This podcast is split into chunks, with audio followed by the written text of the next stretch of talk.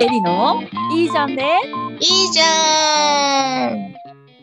この番組は世界のママが集まるオンラインカフェのセカママカフェから始まったカウンセラーのエリとイラストレーターのおーちゃんが世界中の子育てママをそのままでいいじゃんと応援する番組です。皆さん、こんにちは、こんばんは、おはようございます。いかがお過ごしでしょうか？お元気ですか？ねえ、おーちゃん、今週末からもう、なんとなんと、7月になろうとしていますよ。うわー7月といえば私の誕生日、おおーちゃん、おめでとうって何日？聞いていいのかな、こんなプライバシーのこと言っていいのかな？大丈夫ですよ。17です。あ17そう日なんだね。私もね、私は違うんだけど、私の家族うん。が7月誕生日の人が多くて、うん。えっと、私の姉が3日、うん。7日が母、うん8日が旦那さん。おお お誕生日ウィーク。そうなんですね。そうなの、そうなの。これ私前話をしたかもしれないんですけど私の兄2人いるんですけど兄がまず3月3日生まれ長男がうん、ひな祭りなんですねうん、で次男が4月1日生まれエイプリルフールなんですようん。で私あともうちょっとで7月7日に生まれれたんですよああ。ちょっとゆっくりしちゃったのね。そうですねイベント兄弟だになれたはずなのに7月7日はね、私の母の誕生日でもあるんだけど、うん、うん、私の祖母の誕生日でもあるの。おおすごいですね、私の母と父方の祖母だから、うん、全然つながりはないんだけど、うん二、人がね、そう、同じ誕生日でね、面白いと思って。へえすごいですね。ね、そうなの。なんか同じ誕生日の人結構周りにいてあ、本私私と同じ誕生日じゃなくって当うん、あの例えば私の夫は9月の19日生まれなんですけどその夫の妹が同じく9月の19日生まれだったりとかうん。へえ、すごい。うそうなんか結構ねそういうのが多いなって感じてます。るんだね。誕生日の日にちと生まれた時間によってその人の運勢ってすごい変わるっていうじゃないですか。うん、言うよね。私それの地中水明でしたっけ？のやつで、ギラギラの太陽って言われたりとか、ほんと。うん、女王様の星って言われたりとか とにかくなんかカリスマ性のあるうんめちゃめちゃ強い星って言われます、すごい。そうなんだ。もうだから、そうみたいですもう絵本作家としてキラキラの女王様になるんじゃない？ね慣れたらいいですねなるなるれるようにそう頑張ります、うん。はい。頑張れ、頑張れ。素晴らしい。さてさてで今日のテーマなんですけど、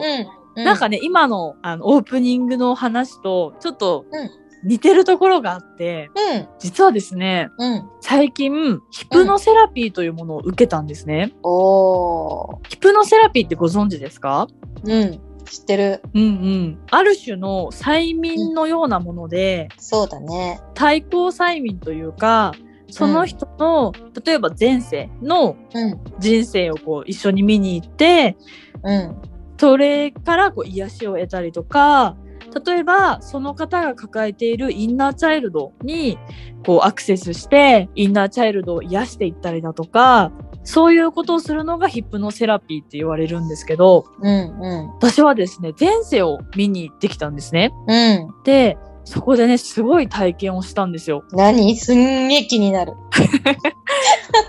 なんか全然私、今配信してること忘れたわ、一瞬。もう、なんかめっちゃおーちゃんと普通に喋ってる体で、何々どうしたみたいな。失礼しました、皆さん。ちょっと一緒に聞きましょう。私が皆さんの大ベンチャーとしていっぱい聞きたいと思います。ぜひこう楽しんでいただきいたいんですけど、でねそのヒプノセラピーの話になる前にちょっと私の過去についてお話をしたいと思うんですけど、まずですね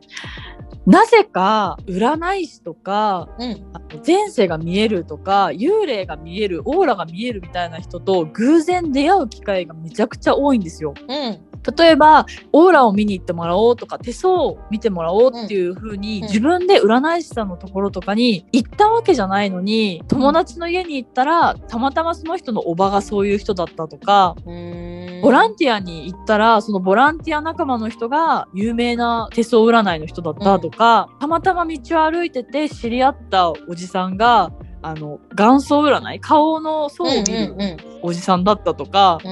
なんかそういう感じで知り合うことが多くって知り合うというかなんか知り合いになったというわけじゃないんですけど、そういうふうに出会うことが多くって、うん、その人たちからすごい同じことを言われるんですよ毎回、うん、で特に前世が見えるっていう人と今まで3回出会ったことがあっていろいろ言われるんですけど、うん、全部共通で言われるものが昔のヨーロッパっぽい雰囲気の場所で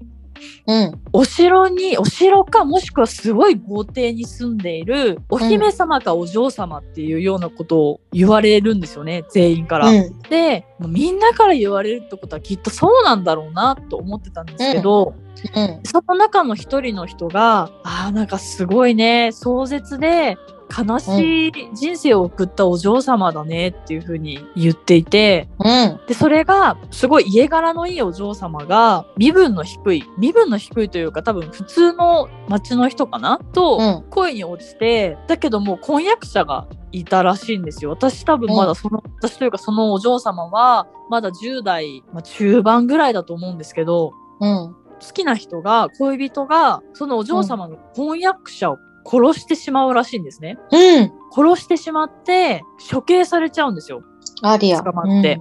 うん、はい、でお嬢様はショックのあまり、うん、精神を病んでしまって塔みたいなところにちょっと幽閉されて人生を終えるっていう、うん、そういうね悲しい人生だったらしいです。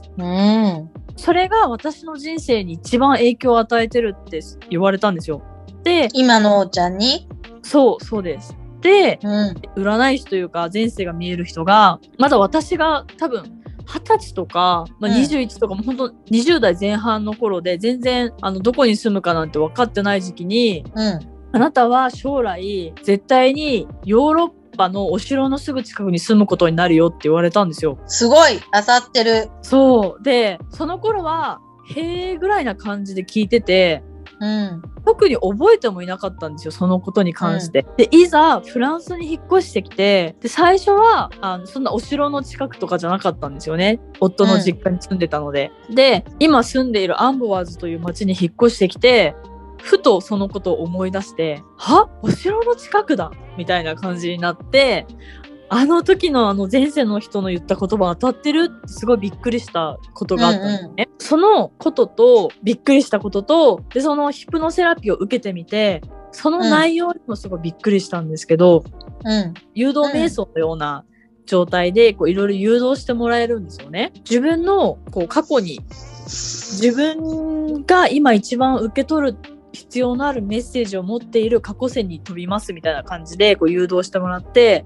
うん、で何が見えますか？って聞かれた時に、うんうん、はっきり見えなかったんですけど、うん、石のようなものが見えて石壁みたいな。うんうんうん、でなんとすっごい寒かったんですね。うん、でそしたらなんだろうな寒いって思った時に、うん、その時毛布をかぶりながら、ちょっと寝転んだ状態でプノセラピーを受けてたんですけど、私の体も本当に冷たくなったんですよ。うん、でもうブルブル震えるぐらい寒くなっちゃってで寒いですって話をしてて、うん、でそこからあのこういろいろと見ていったらどんな場所にいますかとかどんな服を着てますかとかいろいろこう誘導してもらって。うん、でなんだろうなすごいこう硬い素材のボロボロってわけではないけど着心地の良くない服を着ていて、さらにこう穴のようなものが見える場所にいたんですね。暗い穴みたいなのが。で、感情が私の場合は見えるっていうよりも感情がすごい入ってくるタイプだったみたいで、うん、とにかく不安でとにかく悲しくて、うん、寂しくてなんで自分がここにいるのかわけがわからないっていう感情が入ってきて、うん、わけわかんないわけわかんないっていう感じになっちゃって、でそこからではあなたの一番幸せだった頃に飛びますって言って自分の幸せな頃に飛んだんですよ。そしたら誰かと待ち合わせをしている感じだったんですね。うんうん、ですごいワクワクしててドキドキしててすごく幸せって思ってて、でそこから時間を進めても、結局待ち合わせの人が現れないっていうところで終わったんですよ。で、また次に、ではあなたが最後、最後の時を迎えた時に進みますって言って、最後の時、また寒い場所に戻ってきちゃったんですよね。もう本当に、また悲しいとか寂しいとか、わけがわからないっていう気持ちに戻ってしまって、うん、でも、ある瞬間、ふっとこう軽くなって、うん、パーッと光が見えたんですよ。その瞬間、はあ、終わった。やっと終わったっていう気持ちになって、で、終わったの？うん、そうです。で、それを感じている私と俯瞰で見ている私が両方いるような感じ、なんかうまく言えないんですけど、うん、だったんですね。なので、うん、終わったって感じた私と、それに対して、今まで頑張ったねっていう両方、いたわる気持ちを持っている両方の私がいて、うん、で、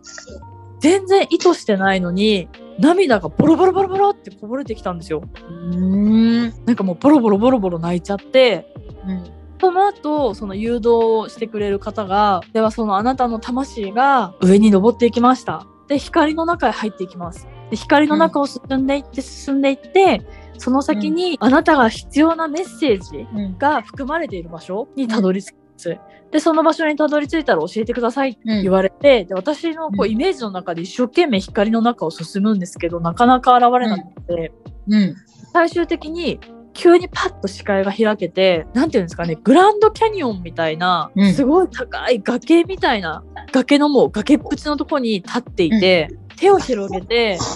光を浴びながら、すごい嬉しそうにしているそのお嬢様が見えたんですよ。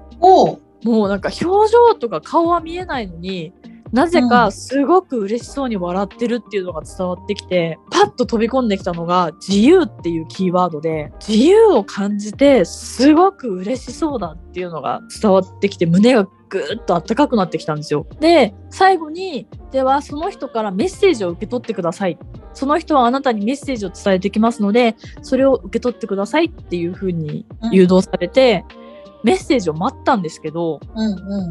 そのイメージの中で、私とその人が向かい合わせに立っていて、その人からのメッセージを待っていたんですよ。だけど何にも言ってくれなくって、表情は見えないんですけど、こうニコニコニコニコ私のことをこう優しく見守ってくれてるみたいな雰囲気が伝わってきたんですね。うん、で、どうしてもメッセージ受け取れませんってちょっと粘ったんですけど、その時にふと、あ、この人は私にメッセージをくれないんじゃなくて喋れないんじゃないかなもしかしてって思ったんですよ。うんうんうん、話すことができないのかなみたいな風になんとなく受け取って私に対してこう自由でいることを今世で体験してほしいって思ってくれてるんじゃないかなっていうのを勝手にこう解釈して受け取って、うん、で最後にこうありがとうちゃんと挨拶をしてハグして私の魂とこう溶けていって、うん、そういう溶けていくみたいな感じで誘導してもらったんですけど、なぜか私の中では溶けたんじゃなくて、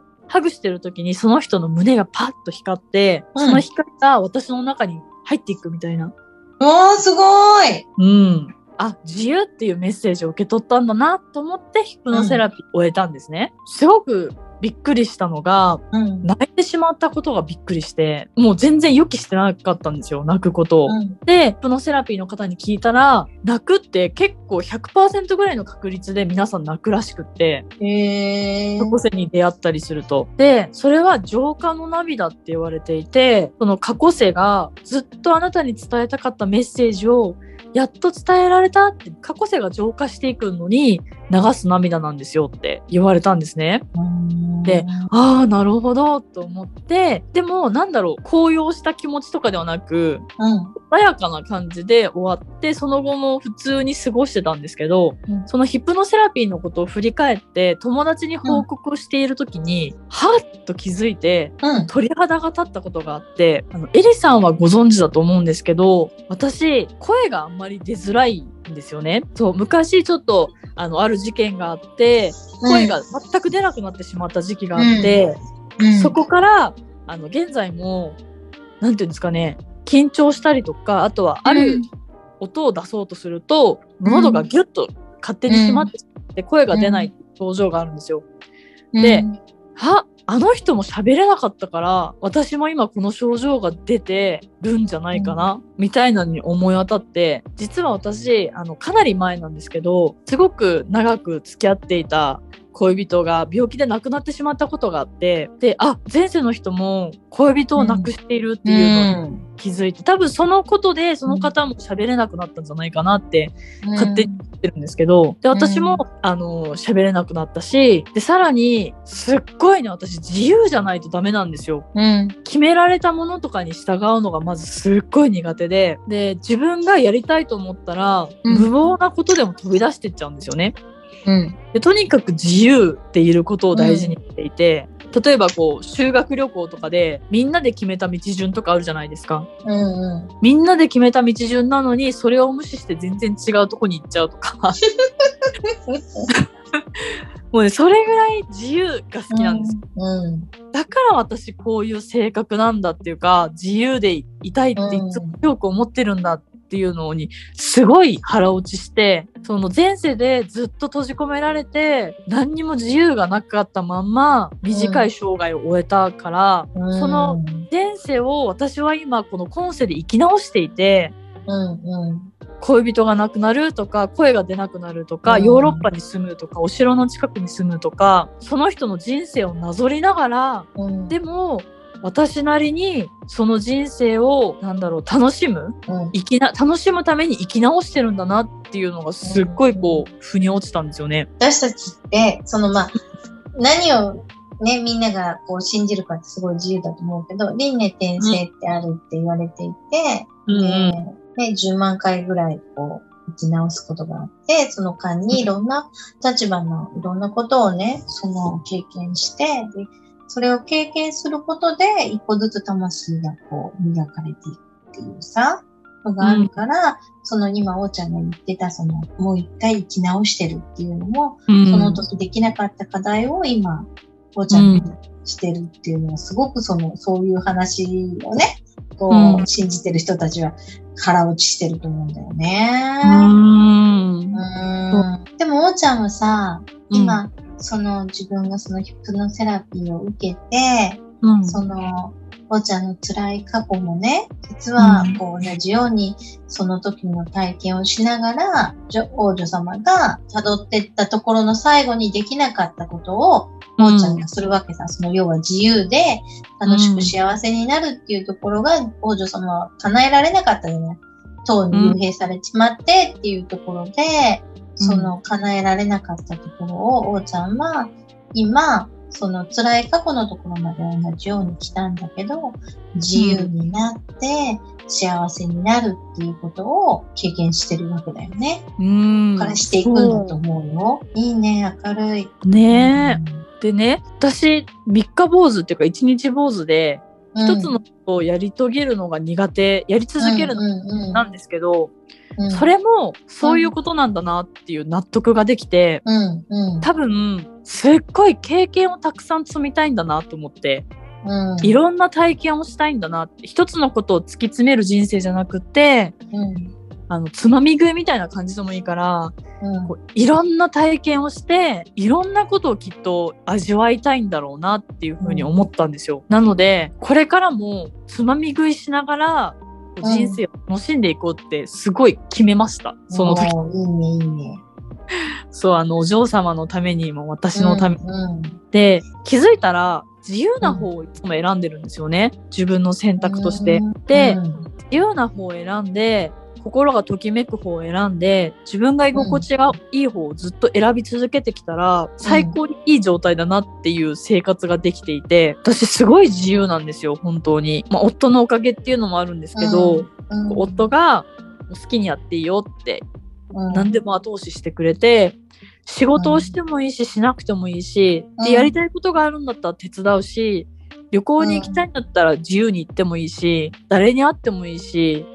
何もしなくてもいいし自由だよっていう環境をすごい提供してくれていてでもそれをきっと選び取ってきたのは自分なんだなっていうのを感じていてでそれにこう行き着くために、今までいろんな辛い経験をずっとずっと乗り越えてきてでいろんな大変な目にもあったしでもあここに続いてたんだなっっていうのをすごい感じているんですよ、うんうん、だから今までの辛かったこととか大変だったこととかって一つも無駄なことがなくって、うんうん、全部一つ一つが自分のここにたどり着くとかあとはもしくはこう未来に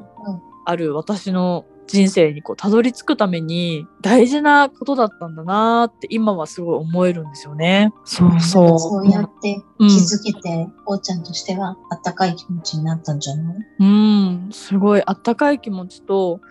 うん、あとそのお嬢様がね前世ですごい辛い体験をしてくれたからこそ、うん、そこを耐えてくれたからこそ、うん、今世で私は自由を楽しむっていう役割を手に入れられたと思うのでなんかそのお嬢様には、うん、なんだろうな感謝の気持ちとごめんねっていう気持ちと両方こうある感じで何て言うんですかねすごい複雑なんですよ。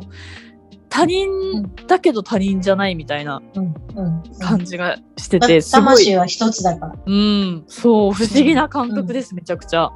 うん、うん、うん。でも、だってその王ちゃんのシナリオを書いたのは、その王女様だから。うん。ね、そうですよね。きっとなんかそのお嬢様も塔に幽閉されてる間に自由を何回も夢見たりとか、こうしたいとか、ああしたいとかっていろいろ思い描いてきたことが、今世で私が生きてるんじゃないかなっていう、こう、つながってるんじゃないかなっていうのがあって、うん。A さん、こういう感じの不思議だなとか、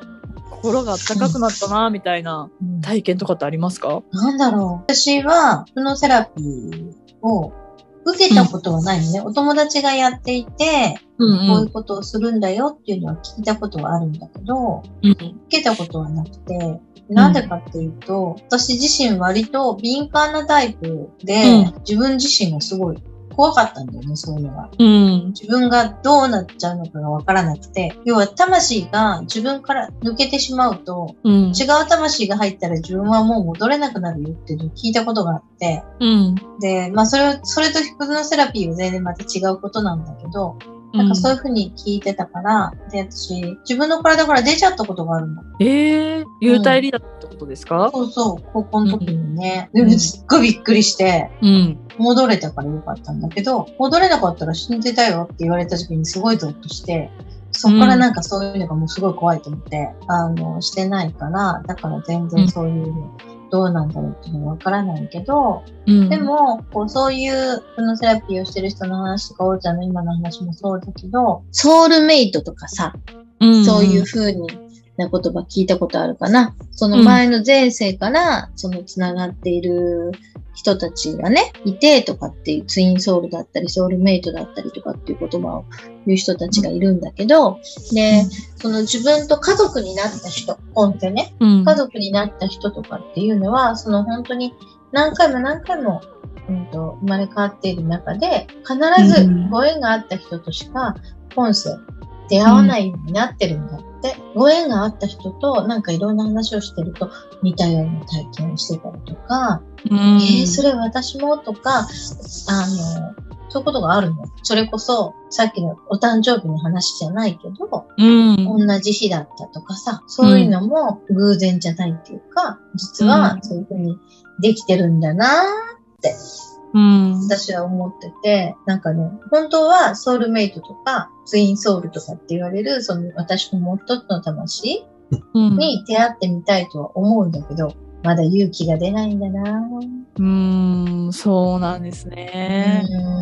日本語でも言いますもんね。あの、うん、袖振り合うも多少の縁って。うんうんうん。そう袖が振り合うようなちょっとこうちょっとぶつかるような本当にちっちゃい縁でも、前世では過去世では関わっていたから今それぐらいのこうね、関わりを持つんですよっていう意味なんですけど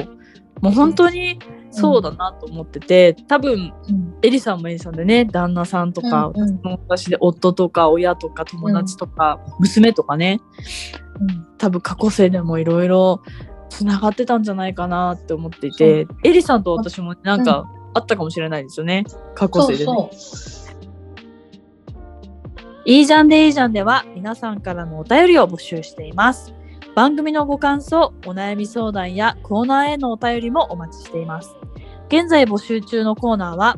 聞いてよ、私の子育て失敗談、成功談、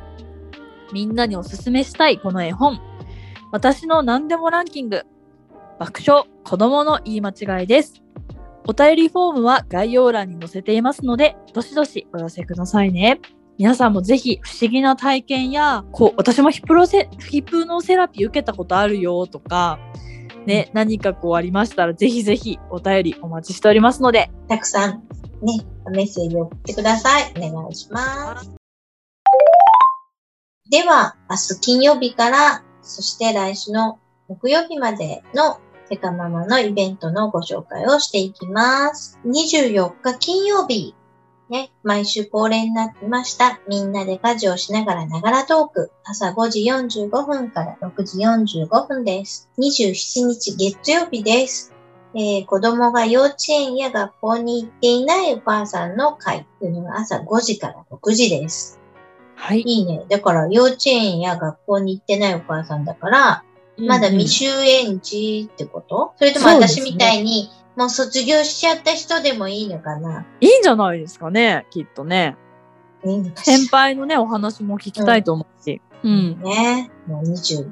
歳と29歳。びっくりしちゃうね。で、子供の年齢をいきなりばらすというね。朝5時だからな、起きれたら参加します。はい。はい。さてさて。そして最後29日、水曜日。